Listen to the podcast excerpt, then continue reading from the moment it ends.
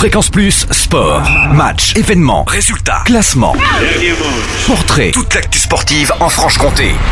Bonjour Totem, bonjour à tous. Coup de projecteur sur Sport en scène, anciennement la Nuit du Sport, qui récompense les champions sportifs dijonnais pour leur titre obtenu en 2013.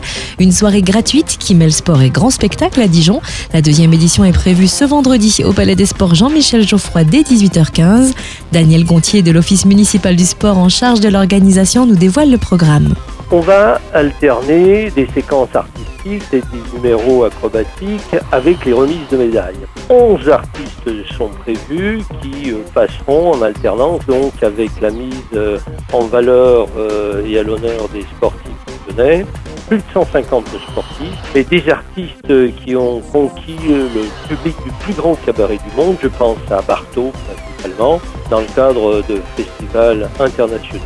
On aura de la magie on aura de l'émotion, du rêve et de la poésie. Et alterneront Ferdinand, par exemple, qui est un clown accompli, Kissy et ses contorsions, et puis euh, Billy Vin Swing, des champions euh, internationaux rock acrobatique et bien d'autres. Puisqu'un final, de toute façon, viendra clôturer ce spectacle.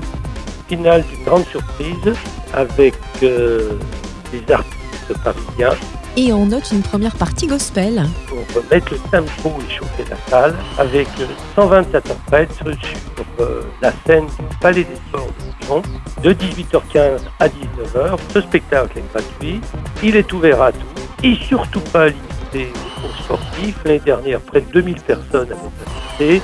Cette année, on souhaite faire le plein au Palais des Sports. Fréquence plus sport. Retour sur les temps forts en Franche-Comté. Fréquence plus